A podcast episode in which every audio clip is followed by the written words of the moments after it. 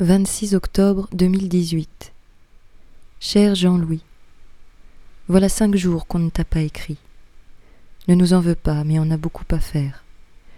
Le stade de foot, le skatepark en construction, les toilettes, les jardinières, les nouveaux gratins, bref. Ici, il y a une place, bien vivante. On s'étonne de ne pas avoir vu ton nom sur l'appel qui circule. Tu devrais le rajouter. Il y a là beaucoup de tes anciens amis.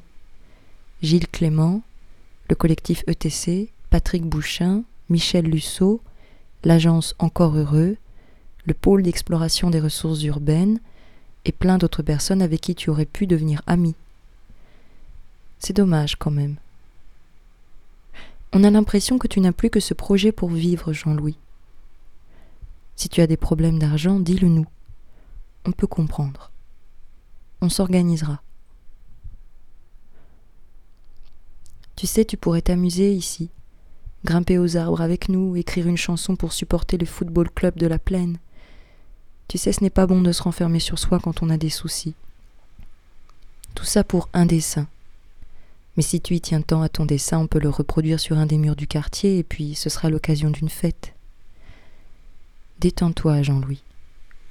Tu sais, c'est parfois dur le réel, mais c'est quand même mieux de l'accepter. Tu peux compter sur nous.